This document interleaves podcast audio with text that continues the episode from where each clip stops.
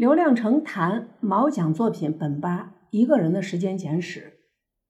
一，我常做被人追赶的噩梦，我惊慌逃跑，梦中的我瘦小羸弱，唯一长大的是一脸的恐惧。追赶我的人步步紧逼，我大声呼喊，其实什么声音都喊不出来。我在极度惊恐中醒来，被人追赶的噩梦一直跟随着我，从少年、青年到中老年。个别的梦中我没有惊醒，而是在我就要被人抓住的瞬间突然飞起来。身后追赶我的人却没有飞起来，他被留在地上。我的梦没有给他飞起来的能力。我常梦想中，我为何一直没有长大？是否我的梦不知道我长大了？可是另一个梦中我是大人，梦是知道我长大的，他什么都知道。那他为何让我身处没有长大的童年？是梦不想让我长大，还是我不愿长大的潜意识被梦察觉？在我夜梦稠密的年纪，梦中发生的不测之事多了。我在梦中死过多少回都记不清，只是不管多么不好的梦，醒来就没事了。我都是这样从噩梦中醒来的，但是我不能每做一个噩梦都用惊醒来解脱吧？那会多耽误瞌睡。一定有一种办法。让梦中的事儿在梦中解决，让睡眠安稳的度过长夜，就像我被人追赶时候突然飞起，逃脱了厄运，把梦中的危难在梦中解脱，让梦一直做下去。这正是小说本巴的核心。在本巴一环套一环的梦中，江格尔史诗是现实世界的部落传唱数百年的民族梦，他们创造英勇无敌的史诗英雄。又被英雄精神所塑造，说唱史诗的其也称为梦者。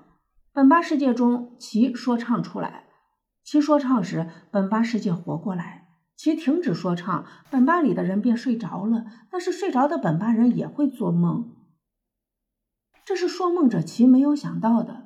刚出生的江格尔在藏身的山洞里做了无尽的梦，梦中消灭侵占本巴草原的芒古斯。他在出事时的梦中就把一辈子的仗打完了。身为并不存在的故事人，红古尔、贺兰和哈日王三个孩子，创造出一个又一个与生俱来的好玩故事。所有的战争发生在梦和念想中，人们不会醒来以后的珍贵时光去打仗，能在梦中解决的，绝对不会在醒来的白天。贺兰和红古尔用母父带来的搬家家和捉迷藏游戏。化解掉本巴的危机，部落白天的生活一如既往，但母腹中的哈日王却用梦做梦游戏，让所有的一切发生在他的梦中。本巴通过三场被梦控制的游戏，影子般再现了追赶与被追赶、躲与藏、梦与醒中的无穷恐惧与惊奇，并最终通过梦与遥远的祖先和并不遥远的真实世界相连接。写本八时，我一直站在自己的那场噩梦对面，像我曾多次在梦醒中想的那样，下一个梦中我再会被人追赶，我一定不会逃跑，我会转过身迎他而去，看看他到底是谁，我会一拳打过去，将他击倒在地。可是下一个梦中，我依旧没有长大，长到跟那个追赶者对抗的年龄，我的成长被梦忽略了。梦不会按我想的那样去发生，它是在我睡着后的生活，不由醒来的我控制。我无法把手伸到梦中去解决那个可怜的自己，改变我在梦中的命运。但我的小说却可以将语言深入到梦中，让一切如我所愿的发生。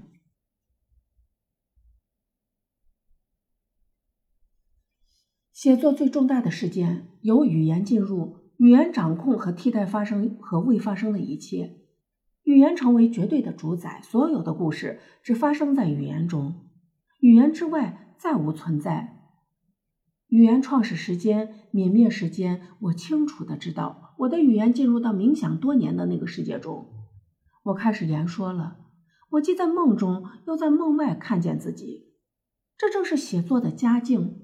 梦中黑暗的时间被照亮。